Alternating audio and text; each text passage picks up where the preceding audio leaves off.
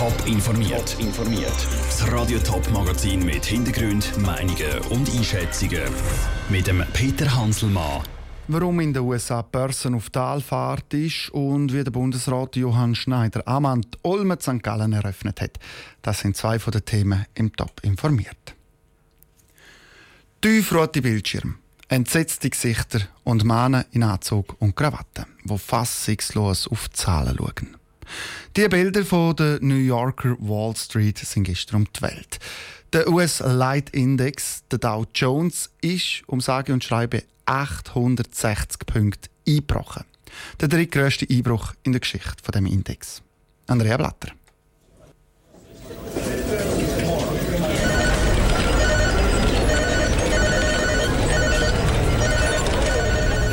So tönt es sonst in den Aktienbüros der Wall Street normalerweise. Gestern dürfte die Stimmung aber deutlich angespannter sein, wo der Dow Jones plötzlich um über 3%, also eben mehr als 800 Punkte, eingebrochen ist. In seiner 135-jährigen Geschichte ist der Index erst zweimal so schnell so weit runtergefallen. Am Black Monday 1929 und dann nochmal vor gut 40 Jahren. Auch größere Kursschwankungen sind an der Börse eigentlich die Regel. Dass es in den letzten zehn Jahren so ruhig zu und her gegangen ist, sagt darum nicht normal, sagt der ZKB-Börsenexperte Jörn Spielmann. Wir sind halt in den letzten Jahren da doch etwas verwöhnt gewesen, was diese Marktschwankung anbelangt. Und jetzt kommen wir eigentlich wieder in so ein normales Regime zurück. Der Absturz vom Dow Jones sagt darum auch weniger ein Börsencrash und mehr einfach eine Kurskorrektur. Dass es in den letzten Jahren ungewöhnlich gut gelaufen ist, sagt auch der Portfoliomanager Philipp Grübler. Es ist halt schon so, dass wir einfach in billigem Geld geschwommen sind in den letzten zehn Jahren seit der Finanzkrise. Und das hat halt alle Börsen aufgetrieben und steigende Zinsen sind eigentlich eher schlecht für die Börsen. Heißt konkret, die Zinsen sind seit der Finanzkrise besonders tief gewesen. Der Normalbürger hat das zum Beispiel an der tiefen Hypotheken gespürt. Dass die Korrektur jetzt käme, hat gerade mehrere Gründe.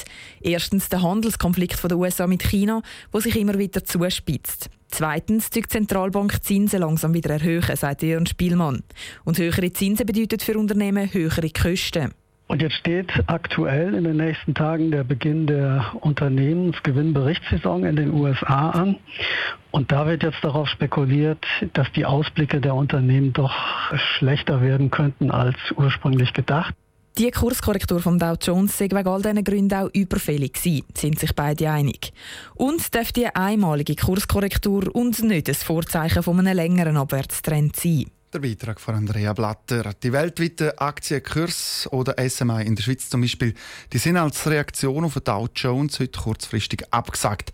Ob der Abwärtstrend dann heute auch weitergeht, das hängt davon ab, wie das der Dow Jones in den Tag startet, wenn dann die Börse in New York heute Nachmittag wieder aufgeht. Egal ob Turnverein, Pfadi oder Blauer Ring, viele Kinder in der Schweiz die sind in einem Verein, gehen shooten, gehen turnen und so weiter. Leiter von diesen Vereinen sind alles Freiwillige. Um diese auszubilden gibt es vom Bund Geld. Jetzt wird aber überprüft, ob das Geld auch gekürzt werden könnte. Heisst ein bisschen weniger Geld vom Bund. Andrea Netzli hat mit der Pfadi über die möglichen Auswirkungen von weniger Geld geredet. In einer Turnhalle am Barren hängen, auf dem Fußballplatz mit einem Ball Tricks lernen oder im Wald ein Lagerfeuer machen. Damit die Kinder nicht einfach aufgeschmissen sind dabei, braucht es ausgebildete Leiter. Und die Ausbildung Jugend und Sport, also die und S-Kurs, werden vom Bund gezahlt. Jetzt sagt aber die eidgenössische Finanzkontrolle, es würde auch mit weniger Geld gehen.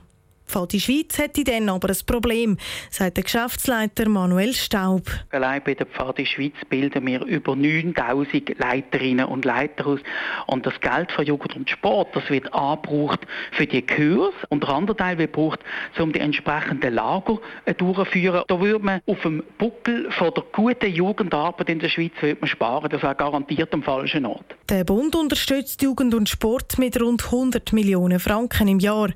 Wenn es weniger Geld gibt, müssten einfach die Eltern tiefer ins Portemonnaie greifen. Auf der einen Seite würden sicher die Ausbildungen darunter leiden in diesen Kurs und B zahlen keine Eltern 1000, 2000 Franken für ein Sommerlager. Also das heisst, die jungen Leiter, die sonst schon genug zu tun haben, die müssen dann noch mehr auf die Suche nach Gönner und Sponsoren und wenn die Gelder nicht würden fließen, könnte so Lager gar nicht durchgeführt werden. Bei anderen Vereinen tönt es auf Anfrage von Radio Top ähnlich. Die Finanzkontrolle selber meint, dass eine Kürzung der Beiträge keine grosse Auswirkung auf das Programm Jugend und Sport hätte. Der Beitrag von Andrea Nötzli. Der Wald liegt jetzt beim Bund, wo muss überprüfen, wie viel Geld das dann jetzt I und S wirklich braucht. St. Gallen ist seit heute Morgen im Ausnahmezustand. Es ist Olme. Zehn Tage lang pilgern über 700.000 Besucherinnen und Besucher auf St. Gallen. Gehen, äh, gehen Säule rennen, schauen, gehen Wein degustieren und Käse essen. Auch dabei ist Tabea Fono. Sie war heute bei der Eröffnung dabei. Sie berichtet direkt aus St. Gallen. Am 10. ist es losgegangen mit der Olma Eröffnungsfeier im Theater St. Gallen. Die Ehrengäste Fette Vigneron und St. Galler Wein haben sich bei dieser Feier vorgestellt. Und natürlich hat es auch vom Bundesrat eine Rede gegeben, und zwar vom Johann Schneider-Ammann. Er ist, bevor es losgegangen ist, in einer Zufrieden vor dem Theater St. Gallen gestanden und hat erzählt, wie sehr ihm die Olma gefällt. Nur wenn ich jetzt hier die paar Minuten stehe, vor dem Eingang, man spürt hier, dass es lebt. Und das ist gut. Und zu dem müsst ihr Sorge haben. Und das ist Ostschweiz. Der Johann Schneider-Ammann war auch schon vor drei Jahren bei der Eröffnung der Olma dabei. Gewesen. Ihn nimmt es darum auch Wunder, wie sich die Olma entwickelt hat. Darum hat er auch seine Rede unter den Titel Zukunft gestellt. Wir müssen in der Schweiz etwas dafür tun, dass wir eine gute Zukunft haben.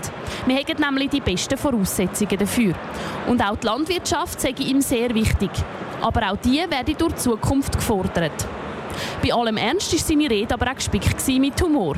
Zum Beispiel, dass er den Schlaf, wo man ihm so viel angedichtet hätte im Bundesrat, heute nach der Olma-Eröffnung im Flugzeug nach Bali tatsächlich werde nachholen.